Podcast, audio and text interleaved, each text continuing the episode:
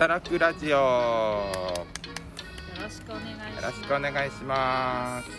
はい。でですね、えー今日は、えー、窓さんに、はい。えー社会的処方っていうものっていうのは何なのかっていうことを聞いてみたいと思います。社会的処方。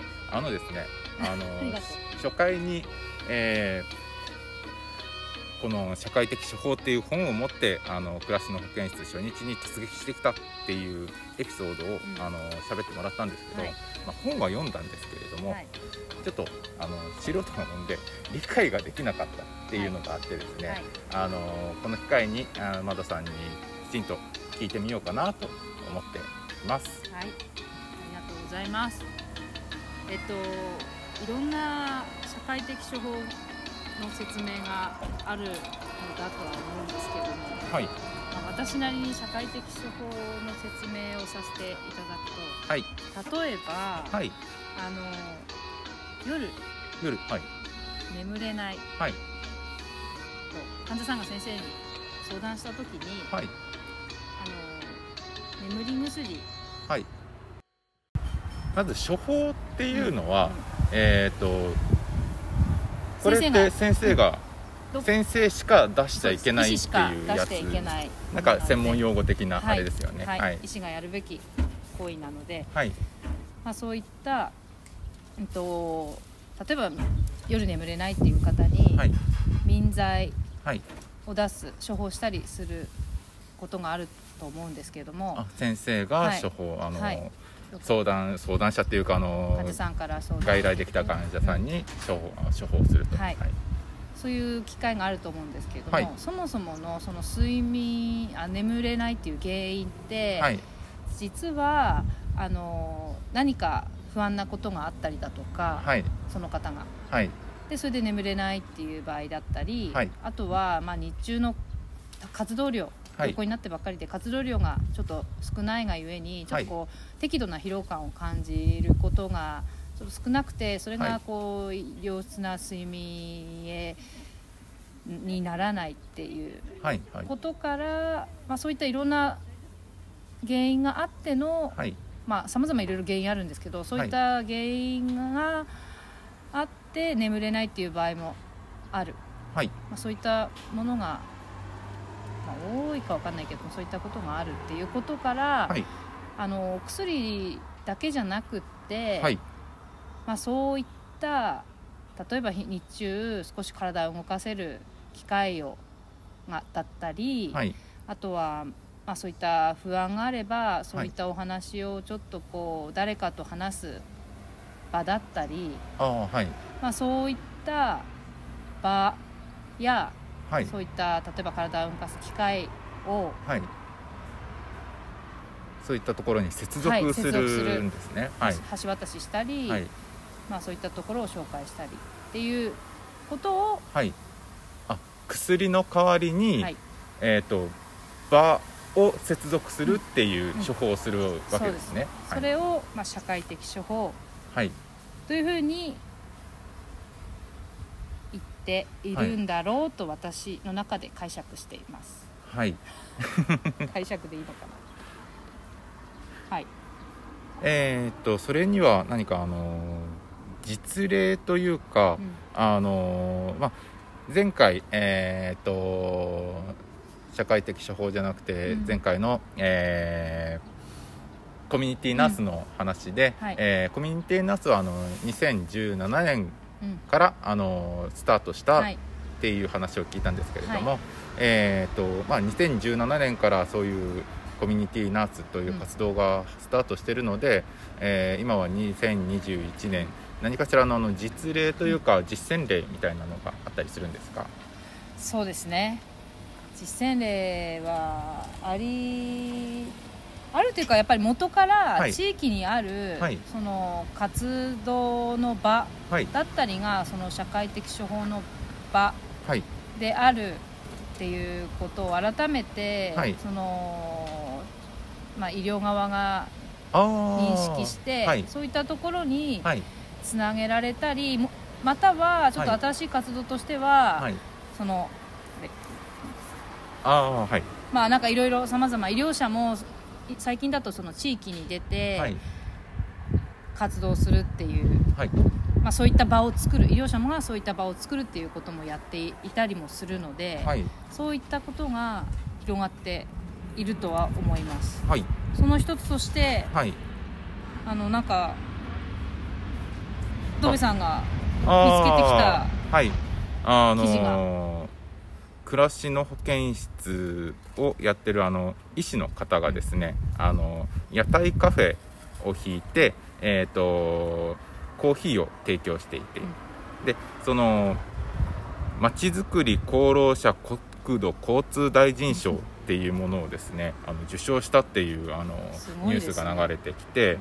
えー受賞内容としては屋台カフェで街を練り歩き、えーコーヒーを提供しながら健康相談を行うことで新たな交流を生む場となりうん。訪れた人に地域コミュニティを紹介するなど住民同士の橋渡しにも貢献し安全安心の街づくりに貢献しましたっていう受賞素晴らしいですあの理由があの発表されてました。はい。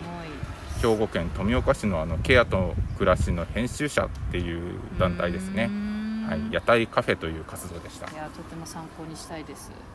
まああの町場とこの塩町ではちょっと、ん。あのできることは違うとは思うんですけど、うんうんうんあの前回あの、えーコミュニティナースの活動がすごいあの広域に作用するもんなんだっていう話があったんですけど実際こうやってあの国土交通大臣賞ですからねうん。街づくりに作用しているっていう実例があると。いやすごいなんかせ背中を押されるっていうかそそういうこう背中を押されますし いやなんか嬉しい嬉しいですよねそういうの。はい嬉しい。はい私も。そういう風になれればいいな。頑張りましょう。声が小さくなっただけどなんかなんか医療側もそうやってはい街を作れるっていうか、はい。作れるんだね。そうですよね。あの作れるよね。作れるからやってるんだ。なんていうかその、うん。えーまあ町に病院があるっていうのは、あのとても町としてはあの大事なことなんですけれども、えーより身近に、うん。えー医療というものが近づいてきてくれるっていうのはあの住んでる側としてはとてもありがたいことで。で、えー、と今までやっぱりあの病院っていう接点しかなかったところが、うん。うん。えー暮らしに溶け込んできてくれるっていう話だったので。ね。の本当にあのコミュニケーションが密になって、うん。コミュニケーションが密になると、うん。やっぱ信頼関係みたいなものって、うん。あの深まっていくじゃないですか、より安心につながるんじゃないかなって思います。本当本当そうですね。本当そうなればいいなと思いながら。そして今手話町でも、はい。まあ保健室からはい。が、今ここにある保健室が今度赤沢公民館でも始まっ赤赤沢じゃないです。赤石公民館です。赤石 公民館。でも始まって、あえー、ともう一箇所できるってことですか？そうです。ごめんなさい。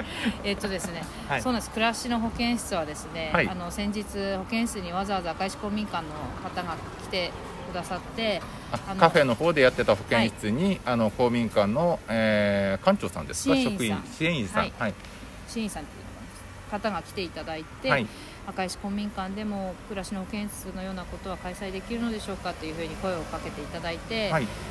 ぜひっていうことで、はい。あの場を提供していただいて、はい。7, 月し7月から、はい。あの開催します。はい。はい。あのー今暮らしの保健室は毎週月曜日10時15時なんですけれども、はい。赤石公民館の方は月に1回午前中の9時12時で開催するんですがはい。その開催もはい。ただ保健室ではなくてはい。手話町の素晴らしい手話町図書館とあコラボーしていい図書館ですよね。いい図書館です。ねはい。ぜひ来ていただきたいんですけどもそちらのはい。図書館が移動図書館はい。もしていてあはいはい。月に1回、はい。あの街をあ月に、うん、1回だね街をこうあ2日間に分けて月に1回街をこう歩くんですけれども、はい。そのちょうど7月14日はい。の9時20分から40分の間20分間赤沢公民館にそのバスが片栗号が来るので移動図書館片栗号ですね、はい。その日に合わせてちょっと保健室を開催してい。います。はい。はい、えっ、とそこにはあのー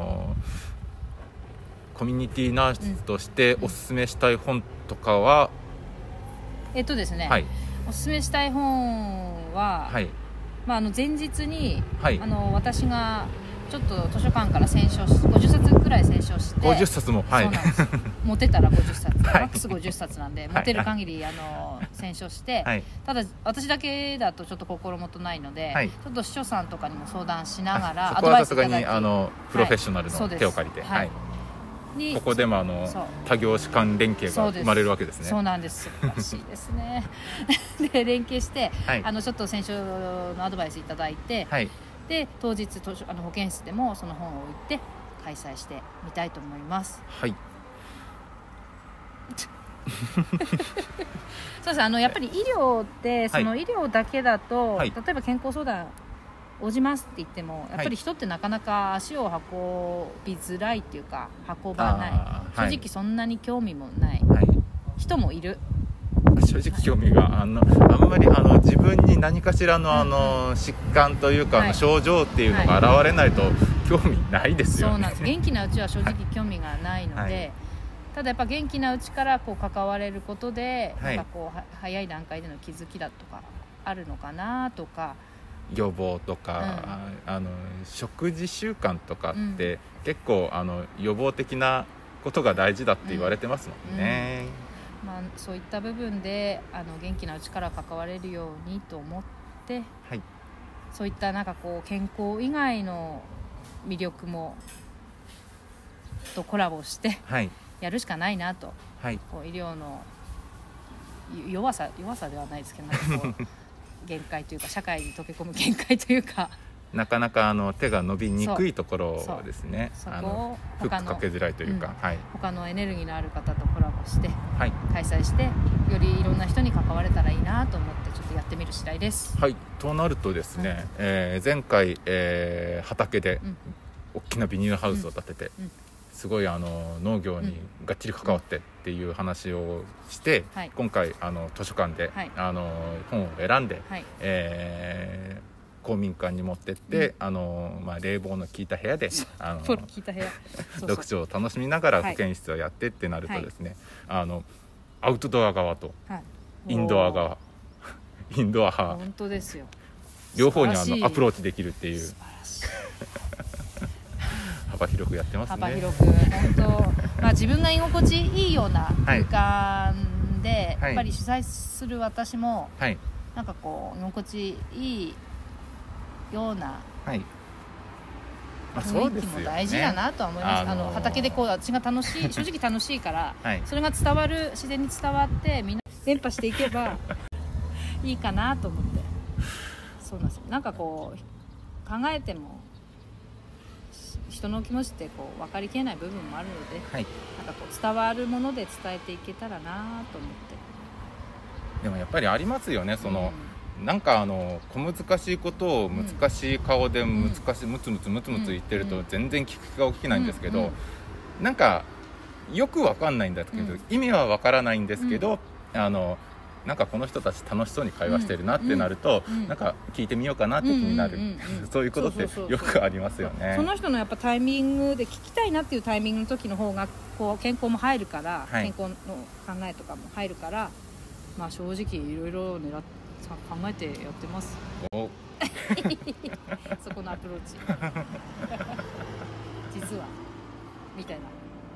まあそういった感じでちょっとやってみますので。よはい。ろしくお願いします。皆さん、あの冷房も効いてますしぜひ涼暑くなってくるので涼みに来てください。あ7月の半ばもなってくるとさすがに岩手も、暑いんですよね、うん。暑いです。はい、ということで、えー改めまして、えー7月の14日、えー、と公民あの赤石公民館での、えー暮らしの保健室に関してあのアナウンスお願いします。ありがとうございます。えっと改めてはい、毎月とりあえず赤石公民館現時点では1回。片栗号が来る日。7月は7月14日水曜日の午前9時から12時。8月は今のところ8月11日の午前9時から、うん、と9時から12時。で9月はちょっと覚えてませんけれどもあの分かり次第またお伝えします。はいありがとうございます、ございます。えーということで、えー今日はこんな感じで、はい。えーそれではごきげんよう。